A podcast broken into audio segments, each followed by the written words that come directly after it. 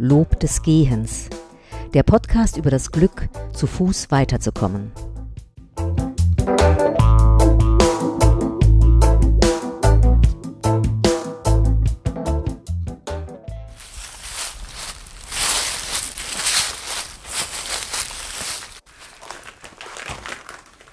Ja, hallo und herzlich willkommen bei einer Bonusfolge von Lob des Gehens. Vielleicht wundern sich jetzt einige, dass heute schon drei Wochen nach der letzten Episode wieder von mir zu hören ist. Das hier ist aber eben gar keine normale Folge, sondern eher eine Art Teaser. Ein Teaser für die Folge, die heute in einer Woche herauskommen wird. Dann werdet ihr hören können, wie ich mich mit Thilo Timmermann über Fernweh und Fernwanderung unterhalten habe. Thilo hat nämlich einen, wie ich finde, sehr, sehr schönen Text darüber geschrieben, was geschieht, wenn er fernwandernd unterwegs ist. Er hat diesen Text in seinem Blog veröffentlicht. Ihr könnt ihn dort lesen, aber ihr könnt ihn jetzt auch hören. Und das ist sicher auch eine gute Einstimmung auf das, was dann in der kommenden Woche hier kommt. Dann wird Thilo nicht nur darüber berichten, was ihn in die Ferne treibt, sondern er wird auch erzählen, wie er damit umgeht, dass er aktuell, also jetzt in Zeiten des Lockdowns, nur davon träumen kann. Ich finde, er hat einen sehr kreativen Umgang damit gefunden, doch das erfahrt ihr erst in der Episode am nächsten Freitag. Hört jetzt Lubna Buharur, die für uns liest.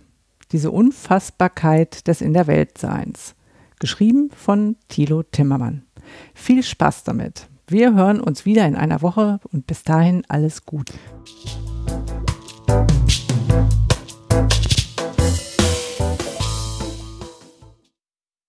Diese Unfassbarkeit des In der Welt Seins. Wie ich mir eine Art Sinn erwanderte. Gehen ist nichts Besonderes, das tun wir alle, ohne es eines Gedankens für wert zu halten. Und doch habe ich in dieser einfachsten Form der Bewegung durch den Raum in den letzten Jahren den Schlüssel zu einer tiefen Zufriedenheit gefunden, um das zum Pathos geronnene Wort Glück zu vermeiden. Beim Gehen tue ich, wofür mein Körper gemacht ist. Ich erlebe die Welt nicht durch eine Glasscheibe hindurch, ich bin in der Welt und bewege mich mit eigener Kraft durch sie hindurch. Ich bin da. Und am Abend bin ich müde. Ja, gehen kann langweilig sein, aber auch die Langeweile bereichert. Nirgendwo und zu keiner Zeit sonst lässt sich die Bewegung des Körpers so mühelos in eine des Geistes überführen. Wer geht, erfährt und erlebt den Ort seiner Existenz zwischen dem raschelnden Laub auf dem Weg und dem Himmelsgewölbe, zwischen der Haustür im Rücken und der dunklen Silhouette des Gebirges am Horizont. Er lernt, was es bedeutet, ein Bewusstsein zu haben zwischen all den Gräsern, Steinen und Wolken. Beim Gehen fehlt nichts. Mein Weg zum Wandern. Vor drei Jahren habe ich einmal einiges Geld in Outdoor-Läden ausgegeben. Ein neues Zelt, ein leichter Schlafsack, ein einfacher Kocher. Ich ging auf die 50 zu und dachte mir, wenn ich jetzt nicht anfange, das zu tun, wonach ich eine solche Sehnsucht verspüre, dann gar nicht mehr. Ich wollte gerne gehen. Weit und lange. Und von mir aus auch allein, denn niemand wollte mitkommen.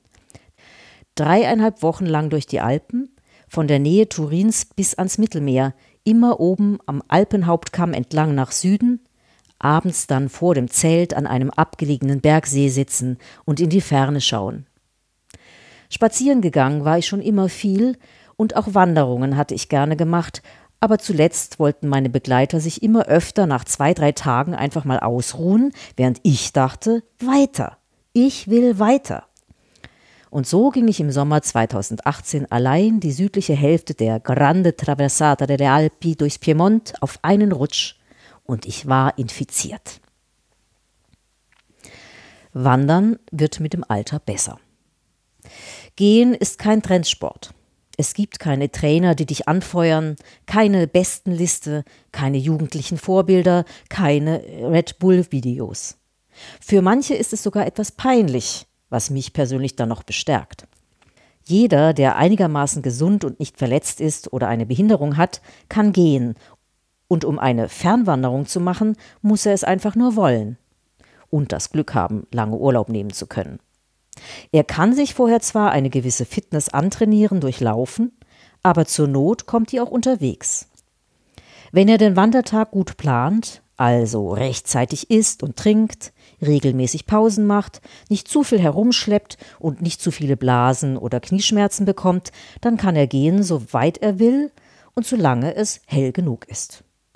Er wird nicht völlig ausgepowert sein, nein, er ist einfach abends matt und schläft sehr gut und dann hat er wieder Kraft für den nächsten Tag. Der Reiz der weiten Distanz und der Alltag. Gehen, bis du auf der Landkarte eine lange Linie zeichnen kannst. Eine Linie so lang, dass du sie auf der Europakarte erkennen kannst. Alles auf den eigenen Füßen erwandert. Das ist ein zutiefst erfüllendes Gefühl. Das schaffst du mit 30, mit 50 und später auch noch. Eine besondere Geschichte erzählen können. Von hier nach da, das bin ich alles zu Fuß gegangen. Ja, da spielt doch ein wenig Ehrgeiz hinein. Ich tracke meinen Weg, ich poste Bilder, ich schreibe drüber, vor allem um meinen eigenen Genuss noch besser auskosten zu können. Selbst meine alltäglichen Spaziergänge bekommen dann doch den Charakter eines Trainings, wenn ich besonders schnell gehe und mein eigenes Tempo bestaune. So bringe ich ein wenig vom Abenteuer auch ins tägliche Gehen. So knüpft die täglich gleiche Runde an die Gedanken und Erlebnisse der großen Tour an, die Gedanken werden flüssig, Erinnerungen, Planungen tauchen auf und verschwinden wieder im Takt der Schritte. Die Schritte formen die Gedanken.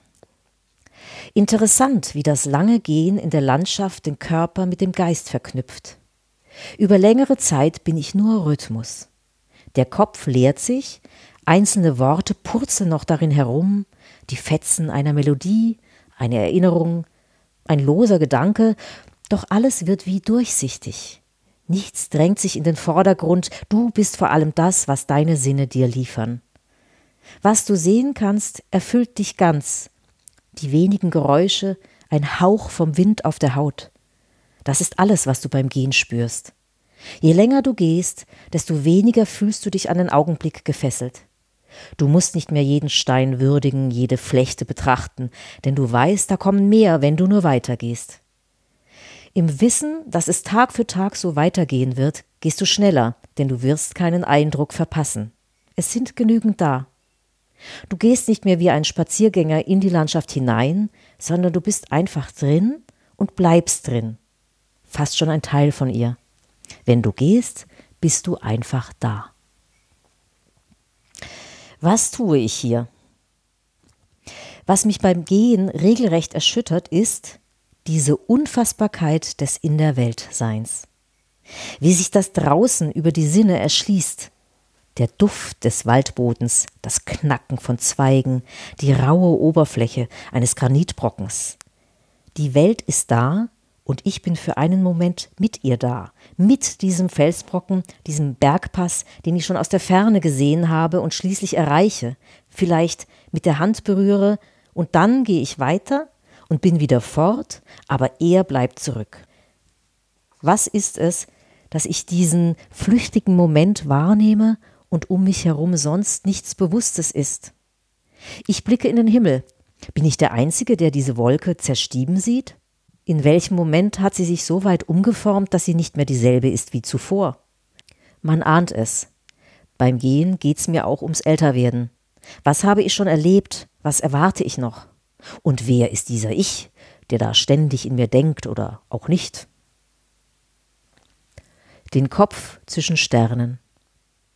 Beim Gehen bin ich eingebettet in die harte Materie unter meinen Wanderstiefeln, das Stolpern, den Schweiß, den ausgetretenen, sich windenden Pfad und das Bergpanorama in der Ferne, einen gleißenden Horizont, flüchtige Wolkenbilder. Die Füße auf Gneis, den Kopf zwischen den Sternen. Ich schaue hinab auf jahrmillionaltes Gestein und wundere mich, wie kurz ist meine Zeit. Ich bin hier und bald nicht mehr.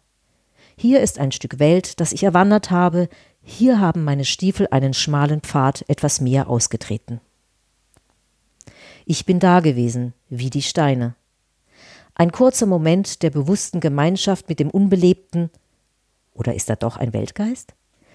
Er wandert aus eigener Kraft.